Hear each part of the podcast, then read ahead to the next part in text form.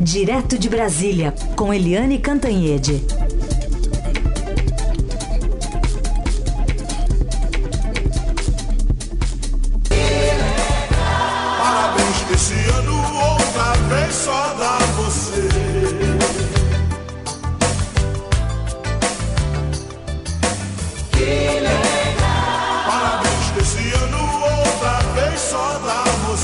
Foi ontem, mas tá valendo. Festa Ah. sempre, né, Eliane? Bom dia. Bom dia, muito obrigada. Mais um aniversário. É bom fazer aniversário porque as pessoas são generosas, carinhosas. É gostoso. muito É, obrigada. Receber lembranças, né? Sempre beijos, abraços, enfim, recordações sempre boas no dia do nosso aniversário, que foi ontem no caso da Eliane, e a gente homenageia ela também no dia seguinte. No dia anterior dá, dá azar, no dia depois não tem problema nenhum. Ah, não, claro, porque Né? aí estica aí o Pode prazer de, de ter parabéns e tal. Ah, Estica a festa. É isso aí. Bom, a gente vai começar falando aqui com a Eliane Cantanhede sobre é, uma fala ontem do, do presidente Bolsonaro. Ele voltou a dizer que essa questão né, da modificação no Código de Trânsito Brasileiro, por ele poderia ser muito mais que os 40 pontos é, previstos lá no projeto de lei que está começando a tramitar no Congresso. Não sei se Eliane é, é, fa- consegue fazer algum tipo de associação com o que aconteceu é, com o ministro Osmar Terra, quando ele refutou os dados da Fiocruz sobre a questão das drogas aqui no Brasil, né? apesar de ter um, um laudo, um estudo atestando que de fato não há uma epidemia de uso de drogas no Brasil, o ministro diz que, olha, eu ando na rua e não é isso que eu vejo. Dá para fazer algum tipo de comparação em relação a- a- a- ao comportamento dos dois, em relação ao uso e, e o respaldo né, de opiniões a partir de dados ou não? Olha, Carolina, o que a gente vê o tempo inteiro não é o que a gente percebe, o que a gente vê, tá aí à luz do dia, é que o presidente Jair Bolsonaro é muito voluntarista. Então, é as, o, tudo que as pesquisas mostram, os dados científicos mostram, é, ele, não, ele não quer ver, ele não quer olhar, ele não quer estudar, porque ele tem convicções. Então é aquela coisa, ele sentou num bar com os amigos, tomou uma cerveja e achou, ih, tem uma indústria de multa aí. Aí, ah, o dia que eu virar presidente, eu vou mudar isso aí. E aí ele vira presidente, pega a caneta e muda de acordo com a cabeça dele. É, não é a- o governo não está sendo pragmático nas decisões dele. As armas foram porque essa coisa de flexibilizar tanto posse quanto porte de armas, o que é um escândalo, é perigosíssimo, vai na contramão de tudo, vai na contramão de todos os estudos, de todos os cientistas, especialistas na área, né? É, é porque ele quis, ele acha bacana, ele os filhos. Agora, coisa da carteira, ah, tem uma indústria de du- multa, vai ver os meninos querem andar a 140 e a lei não permite, então vamos mudar essa lei aí, senão vem multa. É uma coisa assim muito é, meio assim, até chocante de certa forma.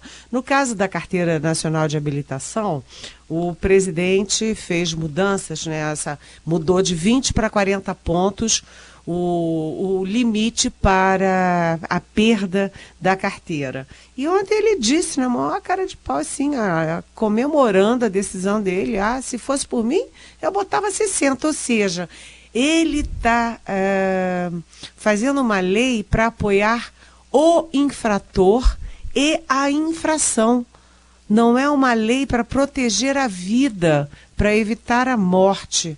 É, é, eu ontem conversei com o ex-deputado Beto Albuquerque, ele é vice-presidente do PSB. E eu conversei com ele porque ele que criou à frente do trânsito na Câmara e foi presidente da frente do trânsito durante 10 anos. E ele fez um projeto é, que tem. O, o projeto é o Plano Nacional é, para evitar mortes, para reduzir mortes e lesões no trânsito. É, esse plano foi aprovado no Congresso, foi sancionado no ano passado, 2018. E está acompanhando uma tendência dos países desenvolvidos. O Canadá, o Japão, a França, a Espanha reduziram mais de 50%. Eu acho que no caso da França foram 60% as mortes no trânsito. É, por quê? Como é que você faz isso? Você faz isso pela abordagem policial, pela educação da população e pela punição. Você acaba com a impunidade. Olha, quem andar em alta velocidade vai ser punido, tem radar para detectar a infração. Quem não puser seus filhos numa cadeirinha que evita 60% de mortes, 60%. Quem não puser seu filho ou quem tiver dentro do seu carro numa cadeirinha vai levar uma multa, aliás, a multa é gravíssima e vai ser só, vai passar a ser uma advertência. Se você não quiser botar seu filho numa cadeirinha, não quiser botar os filhos dos outros numa cadeirinha, o guarda chega e diz: "Olha, não faz isso não, hein, que eles podem morrer, hein?" E ponto, fica nisso. Né? Quer dizer, esses princípios todos, educação, abordagem, é, punição, o, o Bolsonaro está fazendo o oposto. E eu conversei com o Beto Albuquerque, e o Beto Albuquerque falou, isso é entre aspas, o presidente Jair Bolsonaro entrou na contramão a mais de 100 por hora. Ele está, é, ele está andando de marcha ré em relação a todos os demais países que conseguiram é, evitar mortes no trânsito. E mais, gente, e mais, trânsito é um grande assassino. Né? Mais do que qualquer coisa, o trânsito mata muito. Gente de todas as idades, todas as classes sociais, é, enfim, o, é um assassino que é, não discrimina ninguém. Então, o trânsito não se pode brincar com isso, é igual arma. Você agora vai ter o carro como arma e vai ter um fuzil na sua casa. É, eu acho assim meio, eu acho assustador, mas não sou eu, né? São os especialistas, os estudiosos, os estudos que são feitos não apenas no Brasil, mas no mundo todo. Está todo mundo perplexo. É sobre a cadeirinha, por exemplo, o MS dizendo que a Organização Mundial da Saúde, que ela reduz em 60% né, o número de mortes, como você bem destacou a ele, nessa reportagem que está hoje aqui no Estadão, os próprios padrões aí de medição são todos padrões internacionais, como uh, os especialistas têm destacando. Vamos ver se o Congresso lá vai ter essa, essa disposição toda para ouvir especialistas, né, não fazer isso tudo a toque de caixa. O Eliane, o presidente ontem foi ver o jogo do, da seleção também, né? Brasil 2, Qatar 0, mas mais que isso, ele não conseguiu falar com o Neymar antes da partida. Foi ao hospital visitar o jogador que acabou sendo cortado da seleção, se solidarizou com o Neymar. O Neymar nega a acusação de estupro. Mas enfim, como é que você viu essa visita aí do presidente ao Neymar? Pois é, que o presidente visite jogadores, eu acho até muito simpático, né? tudo bem, ótimo. Os presidentes, aliás, sempre deram uma mordidinha aí na popularidade da seleção brasileira. Agora, a manifestação do presidente desde cedo era: ah, eu acredito no Neymar. Eu acredito no Neymar e sou a favor dele. Mas espera aí, gente é, o presidente viu os laudos, o presidente ouviu a moça, o, o, presidente ouviu os advogados dos dois lados, o presidente ouviu as fitas. É, de onde que ele tirou que o Neymar é inocente? Eu não acho que o Neymar é inocente nem culpado. É claro que a gente sabe que ele é um homem rico, que ele é um homem poderoso, que ele é um homem conhecido, Neymar, e que pode ter sempre aventureiros e aventureiras querendo é, mordiscar essa fortuna, etc. Sempre pode acontecer, mas sempre pode acontecer do outro lado, da moça que não é famosa, que não é poderosa, ter sido vítima de alguém que se acha dono do, do mundo, que pode fazer qualquer coisa. Quem somos nós para julgar isso? E quem é o Jair Bolsonaro para julgar isso. É muito grave. É muito grave o presidente da República, é, sem ter nenhum dado à mão dele, é, só por uma questão machista, por um achismo, pela, pela é, sensação de que ele virou presidente e pode tudo, ele vai lá e diz: Ah, é, eu me solidarizo. O Neymar não é culpado, não. Eu acredito nele. É assim, é uma coisa muito inacreditável tudo isso, porque não cabe ao presidente da República agir como juiz, porque ele está projetando para a sociedade sabe? Que, olha, quem for acusado de estupro, olha, deixa pra lá. Homem, homem é assim mesmo. Além disso, o Neymar, né? O Neymar pode qualquer coisa. Se ele estuprou, ah, que bonitinho, né? Gente, é muito grave. Não é brincadeira isso. O presidente da República absolveu um ídolo da seleção brasileira de uma acusação grave da qual ele não tem o menor conhecimento. Isso não é uma brincadeira. Hoje, o presidente Bolsonaro vai fazer a primeira visita oficial à Argentina, com uma pauta bastante econômica, em meio a uma grande crise e também, é, num horizonte muito próximo, aí, em outubro, as eleições no país vizinho. O que, a gente pode esperar dessa, dessa visita para os dois lados, né? Para um que está buscando ali um, uma reeleição e para um presidente que acabou de ser eleito. Carolina, a Argentina e o Brasil são irmãos, irmãos quase siameses, eles dependem muito um do outro. A economia da Argentina depende muito do Brasil, o Brasil depende também bastante da Argentina. É o nosso principal parceiro aqui na região, é, é, é o foco de todos os presidentes desde a ditadura militar.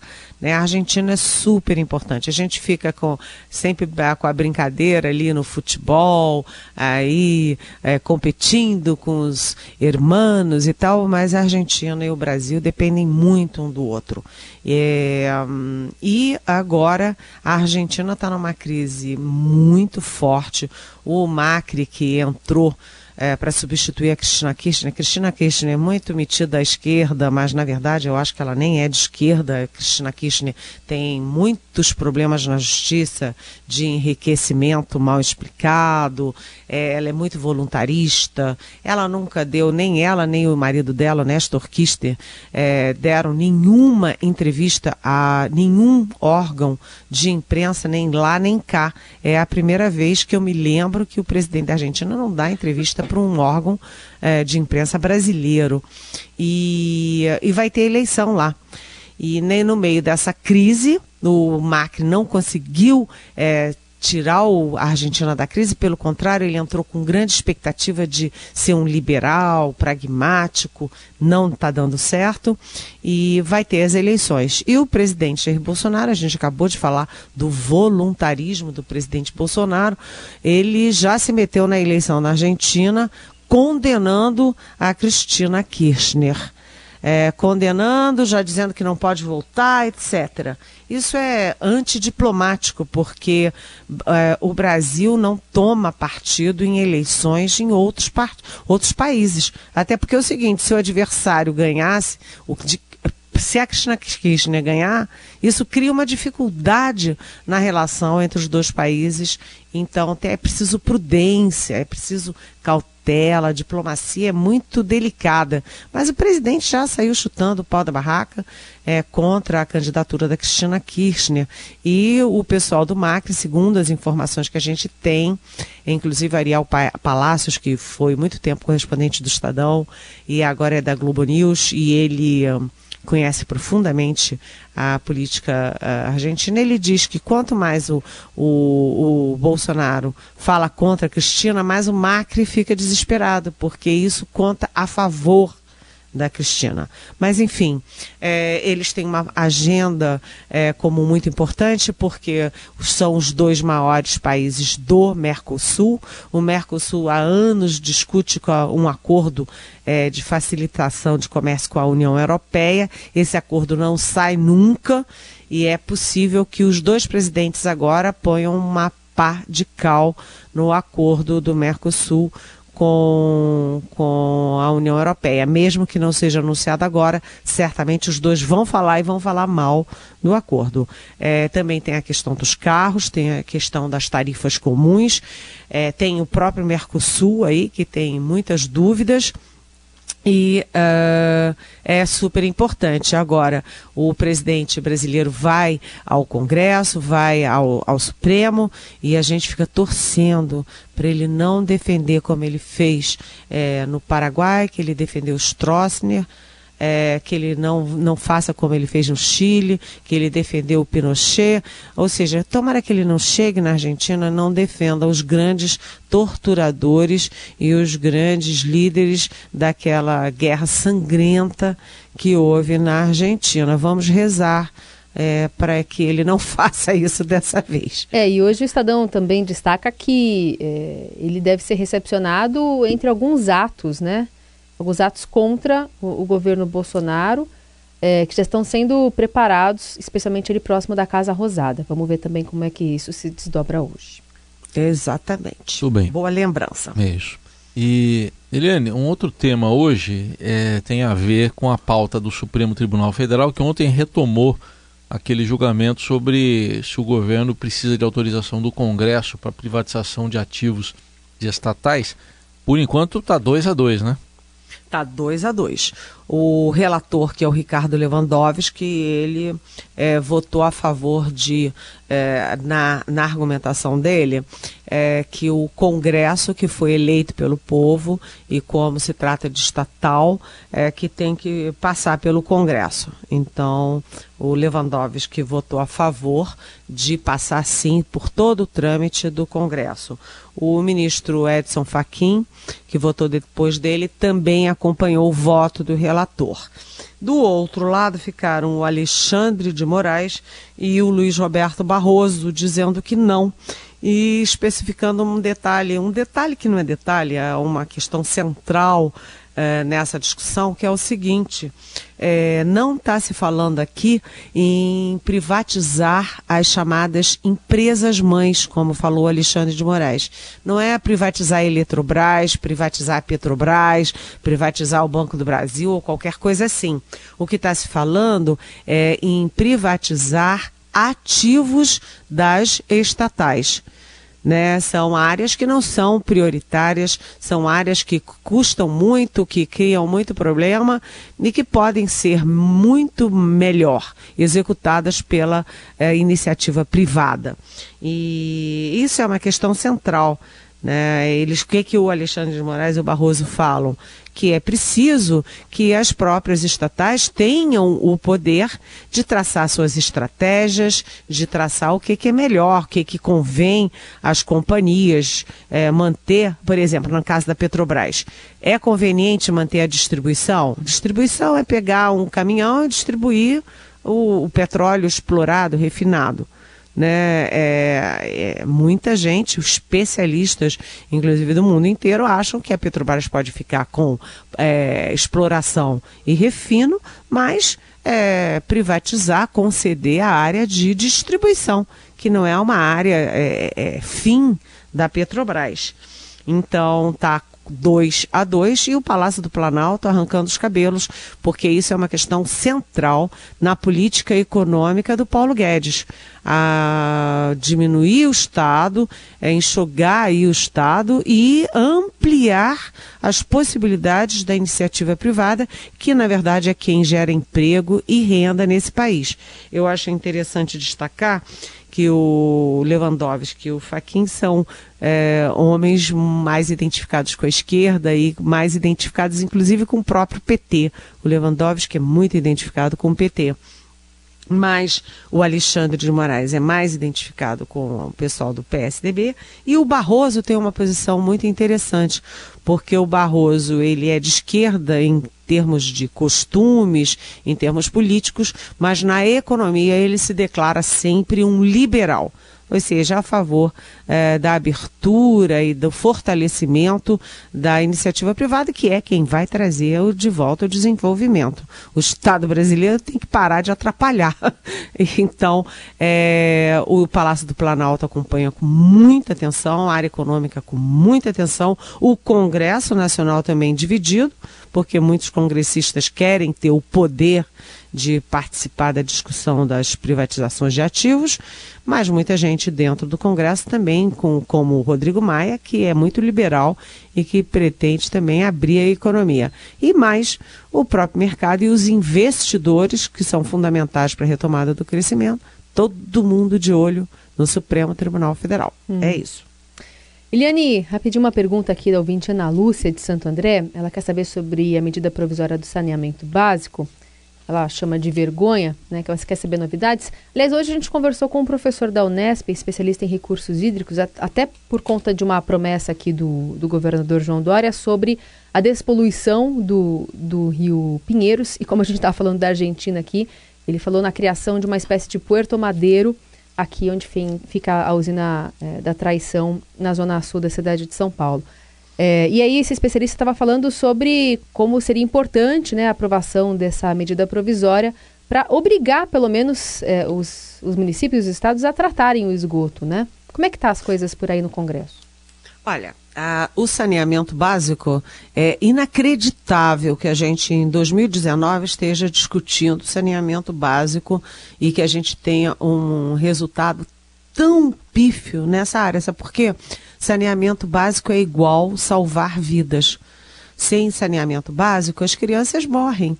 Saneamento básico é essencial essencial para uh, as pessoas, para as crianças principalmente, para as cidades, os estados, os municípios, os, os, estados, os países e o mundo. Saneamento básico é fundamental. A medida provisória caducou a medida provisória que já estava no Congresso caducou.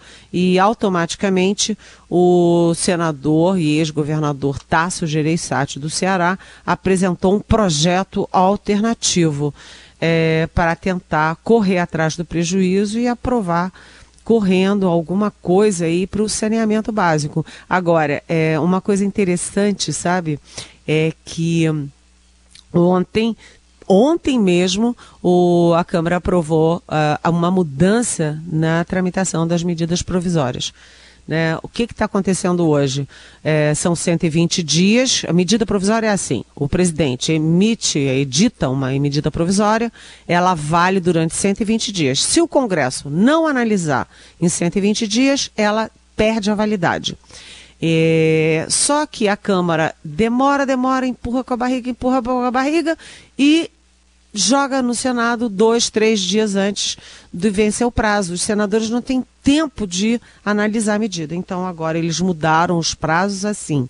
Continua 120 dias, mas é 40 dias na comissão da Câmara, 40 dias no plenário da Câmara, 30 dias para o Senado e mais 10 dias se houver necessidade de revisão do que o Senado fez é, de volta na Câmara. Ou seja, é, é preciso mudar aí o saneamento básico brasileiro, que é muito precário, as regiões mais pobres são as mais atingidas, e é preciso também, como a Câmara está fazendo, mudar aí o critério, as regras das MPs, e isso está sendo feito. Muito bem, essa é a Eliane Cantanhete, que também responde às perguntas dos nossos ouvintes. E ela volta amanhã, sexta-feira, para falar mais conosco a partir das nove. Obrigada, viu, Eliane? Boa quinta. Beijão. Tchau.